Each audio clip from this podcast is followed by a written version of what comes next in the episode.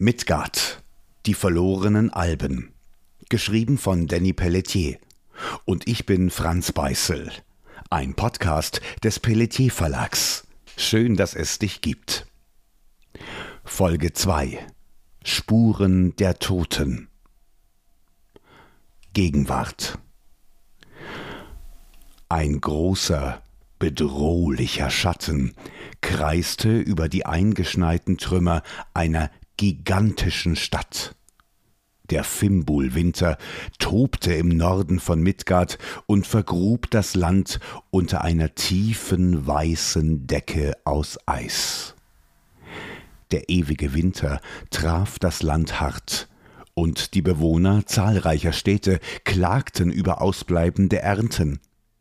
Die Ländereien drohten unter den Schneemassen zu ersticken, und der wandelnde Tod suchte die umliegenden Dörfer heim.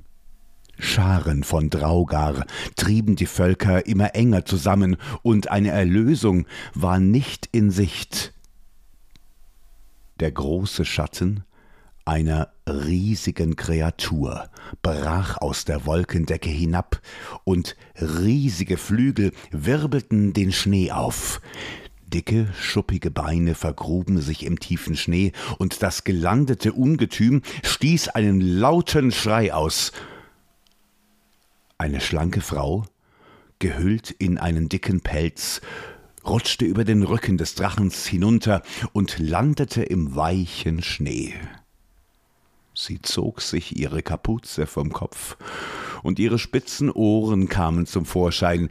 Merle von Tenderlohn auf dem Rücken des Drachens Fafnir, hatte eine lange und beschwerliche Reise hinter sich. Sie war aus dem Süden Midgards aufgebrochen, um sich selbst über den Fall der schwebenden Stadt Tenderlohn, ihrer Stadt, zu überzeugen. Traurig schaute Merle über die kilometerlangen Trümmerberge, und eine Träne gefror auf ihrer Wange. Wie konnte das geschehen? Von welchem grausamen Schicksal wurde ihre Heimat heimgesucht? Vorsichtig stieg Merle über die Trümmer ihrer einstigen Geburtsstadt, während Drache Fafnir laut schnaubte. Der grausame Winter hatte den Geruch von Tod und Verwesung hinweggeweht, und übrig blieb ein Massengrab, bedeckt von einem Leichentuch aus Schnee. Mit klopfendem Herzen stieg Merle über die Trümmerberge, in der Hoffnung, ein Anzeichen zu finden, eine Erklärung. Sie musste um jeden Preis erfahren, was ihrem Volk, ihrer Familie zugestoßen war. Viele Jahre lebte Merle von Tenderlohn in der schwebenden Stadt. Sie wurde hier großgezogen. Während ihre Eltern gemeinsam die Stadt durch viele Jahrzehnte führten, Merina und Elohir von Tenderlohn waren die Anführer der Alben, der schwebenden Stadt. Was wohl aus ihnen geworden war? Merle dachte auch an ihren Bruder, Elon von Tenderlohn. Waren wirklich alle tot, begraben hier unter den Trümmern ihrer Stadt? Während Merle vorsichtig über die Berge aus Schutt und Stein kletterte, konnte sie aus der Ferne zwei Draugar erkennen. Der Schnee hatte sich um sie herum rot gefärbt, und Merle vermutete, dass sie gerade am Fressen waren.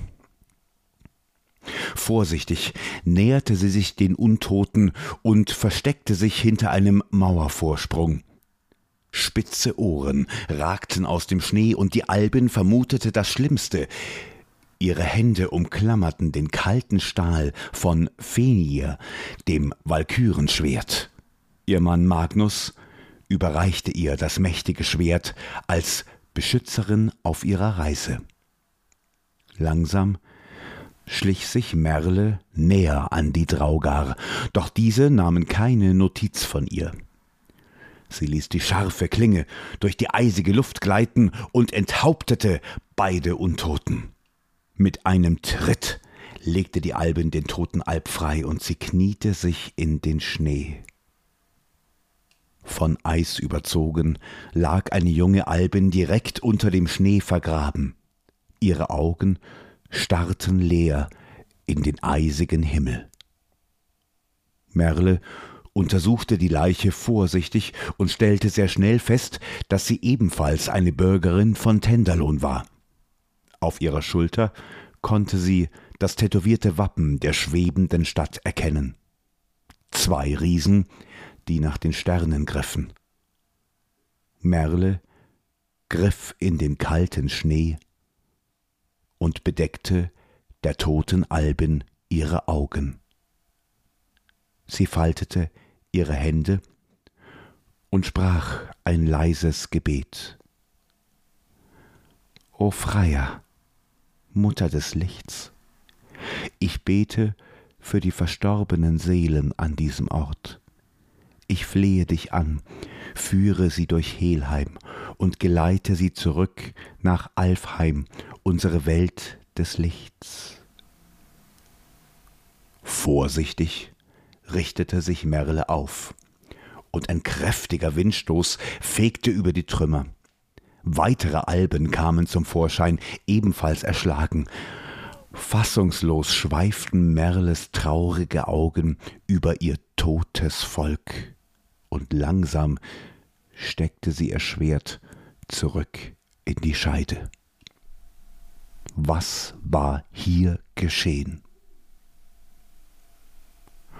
Fafnir hatte sich währenddessen müde in den Schnee geworfen, während er die Alben nicht aus seinen großen Augen ließ. Der riesige Drache, einst gerettet aus der Kaiserstadt Midron, war Merle loyal ergeben. Gerade als Merle über einen weiteren Berg stieg, konnte sie das goldene Dach des Spiegelpalastes erkennen, das einst so prunkvolle Schloss ihrer Familie war ebenfalls völlig zerstört. Sie näherte sich vorsichtig den Trümmern und schob etwas Schnee mit ihrem Stiefel beiseite. Vorsichtig hob sie eine silberne Haarbürste auf und schluckte.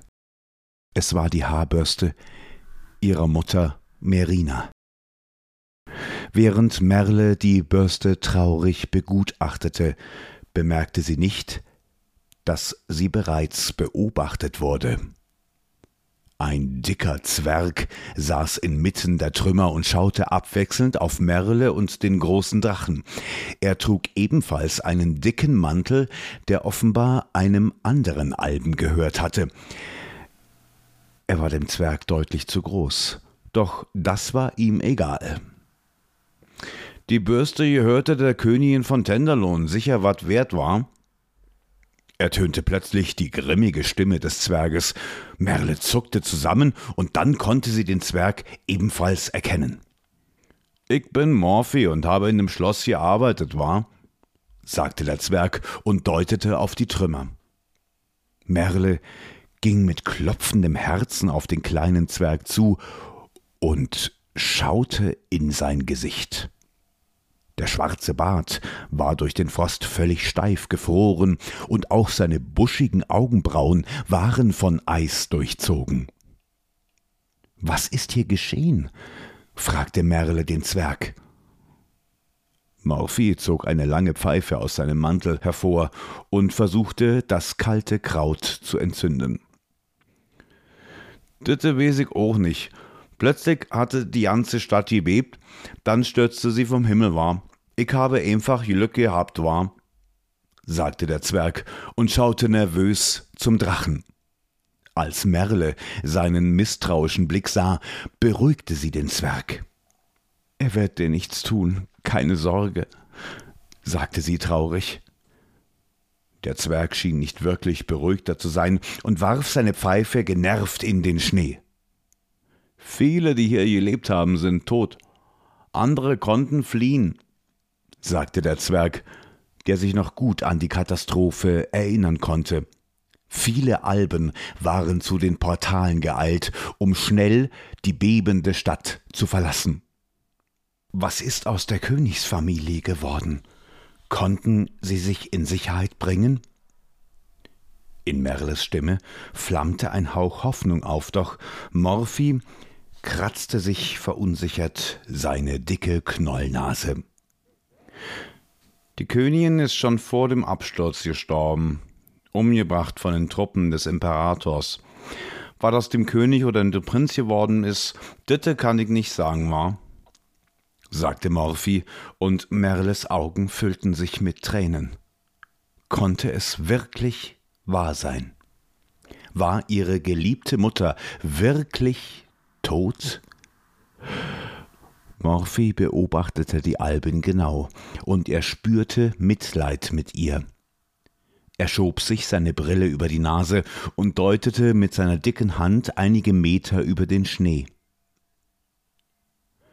Du kannst die Toten fragen, vielleicht wissen die mehr, sagte Morphy, und Merle schaute den Zwerg verunsichert an. Was meinte er? Der Zwerg deutete erneut auf die große Ruine, die langsam von dem herabfallenden Schnee bedeckt wurde. Merle ging langsam auf die zerstörte Halle zu. Und jetzt konnte sie sehen, was Morphy meinte. Das Lokisium schien den Absturz überstanden zu haben. Eine riesige umgestürzte Statue eines Riesen versperrte zwar den Zugang, doch die Halle selbst war nicht zerstört. Danke, rief Merle, und sie rannte auf die Halle zu. Sie versuchte sich unter der großen Statue vorbeizuzwängen, doch es gelang ihr nicht. Fafnir beobachtete die Alben genau und richtete sich langsam auf. Er stapfte über die Ruinen von Tenderlohn und drückte seinen Kopf gegen die Statue. Mit Leichtigkeit stieß er sie weg, und der Weg ins Lokisium war frei. Merle streichelte Fafnir dankend über seine Schnauze und kletterte durch den Eingang in Lokis Halle. Die Feuerschalen waren umgeworfen, und die vielen kleinen Statuen lagen zerstört auf dem Boden. Die Energiekristalle waren aus den Wänden gerissen und beleuchteten den Zugang nur noch schwach. Lange war es her, dass Merle das Lokisium besucht hatte. Damals war sie noch ein junges Mädchen, und die Spielbilder aus Helheim machten ihr große Angst. Sie erinnerte sich noch gut daran, wie sie sich hinter ihrer Mutter versteckte und sich nicht getraut hatte, über die Schwelle zu schauen. Vorsichtig tastete sich Merle durch die verzweigten Gänge, bis sie die Halle der Ferne erreichte. Grünes Feuer loderte über den Rand einer Plattform, die die Alben vorsichtig betrat. Ein dichter Nebel waberte um ihre Stiefel, und warmes Wasser benetzte ihre Sohle. Vorsichtig näherte sie sich dem Abgrund und schaute direkt über den Rand der Plattform. Grünes Feuer peitschte über riesige Berge von Knochen, und unzählige Verstorbene reihten sich vor einem großen Portal auf. Auf dem Bogen des riesigen Tores saß ein gigantischer Greif, der wachsam den Zugang nach Helheim bewachte. Merle schluckte und versuchte ihren Blick von dem Greif zu lösen. Mit klopfendem Herzen dachte sie fest an ihre Familie, doch niemand erschien. Waren sie vielleicht doch noch am Leben? Gerade als Merle sich tiefer über den Abgrund beugte, loderte eine helle Flamme auf. Merle trat einen Schritt zurück, und eine zierliche Albin, verhüllt von einem roten Schleier, erschien. Ihre Haut war von Asche bedeckt, und ihre glühenden Augen sahen schwach aus. Merle schlug ihre Hände vor ihren Mund. War dies wirklich ihre Mutter? Die Albin lächelte gequält, als sie Merle erblickte. Mutter, bist du es wirklich? fragte sie entsetzt, und die verschleierte Albin lächelte. Merle, ich bin so stolz auf dich, hauchte sie leise. Immer wieder blickte sich die Albin um und schaute auf den großen Greif. Mutter, was ist mit Tenderlohn passiert? Wie geht es meinem Vater und Elon? Wer hat dir das angetan? fragte Merle, und sie konnte sich ihre Tränen nicht mehr zurückhalten. Merina streifte vorsichtig mit ihrer Hand über Merles Wange, und wieder sagte sie, wie stolz sie wäre. Ich wurde ermordet von den Soldaten des Imperators. Doch dies war vor dem Fall von Tenderlohn, hauchte die Albin leise und drehte sich wieder um. Der große Greif hatte sie ins Visier genommen und stieß einen lauten Schrei aus. Was ist das für eine Kreatur? fragte Merle entsetzt, und Merina zuckte zusammen. Das ist Relsvelgr, der Leichengreif von Helheim. Er entfacht den Wind, welchen wir für unseren letzten Atemzug brauchen flüsterte Merina leise. Wir dürfen nicht miteinander kommunizieren. Helheim hat den Kontakt nach Midgard verboten. Merle, du musst deinen Bruder finden. Es ist wichtig. Merle schaute in das Gesicht ihrer Mutter, und weitere Tränen tropften auf den Steinboden der Halle. Merinas Augen leuchteten, und sie zog langsam ihren Schleier zurück. Merle erschrak, als sie den Schnitt an ihrer Kehle sah. Merina fasste sich um ihren Hals und löste eine goldene Kette. Sie überreichte sie Merle, und plötzlich schrie der Greif erneut. Seine großen Flügel spannten sich, und Merina wich zurück nehme mein Medaillon als Erinnerung und meine ewige Liebe zu dir, mein Kind, hauchte Merina leise und überreichte ihrer Tochter die Kette. Merle nahm das Medaillon und Merina hauchte ihr einen Kuss zu. Plötzlich stieß eine grüne Flamme hoch und Merle wurde zurückgedrängt. Sie fiel zurück und landete auf ihrem Rücken. Sie spürte, wie das Wasser ihre Kleidung befeuchtete, und traurig hielt sie die Kette ihrer Mutter in der Hand. Helheim weckte in Merle große Ängste, und die Vorstellung, dass ihre Mutter an diesem Ort gefangen war, erzeugte in ihr eine furchtbare Traurigkeit. Merina von Tenderlohn war eine gute Frau, und solch einen Tod hatte die Königin der Alben nun wahrlich nicht verdient. Lange lag Merle auf dem nassen Boden und blickte leer an die Decke der Halle. Sie fühlte sich so hilflos, und tiefe Trauer hatte ihr Herz erfüllt. Midgard hatte sich verändert, und der ewige Winter schien alles zu zerstören, was sich die Völker aufgebaut hatten. Viele Königreiche waren gefallen, und auch Tenderlohn wurde Opfer einer unbeschreiblichen Katastrophe. Aber was war mit der schwebenden Stadt geschehen? Warum mussten so viele Alben sterben? Das Lokisium hatte zwar keine Antwort auf diese Frage, aber Merle wurde ein viel größeres Geschenk vermacht. Sie konnte sich von ihrer geliebten Mutter verabschieden. Mit zittrigen Händen legte Merle das Medaillon um ihren Hals und ließ den goldenen Verschluss zuschnappen. Sie richtete sich langsam auf, als plötzlich eine weitere grüne Flamme aus dem Abgrund emporloderte. Merle traute ihren Augen nicht, als sie das vertraute Gesicht von ihrem Magnus erblickte. Soweit Folge 2. Spuren der Toten aus der Reihe Midgard, Die verlorenen Alben. Erfahre jede Woche in einer neuen Podcast-Folge, wie die Geschichte der verlorenen Alben weitergeht. Und wenn dir diese Folge gefallen hat, empfehle uns gerne in den sozialen Medien weiter. Neugierig geworden auf mehr? Erfahre die gesamte Vorgeschichte des Podcasts in den zugehörigen Büchern auf pelletierverlag.de slash podcast.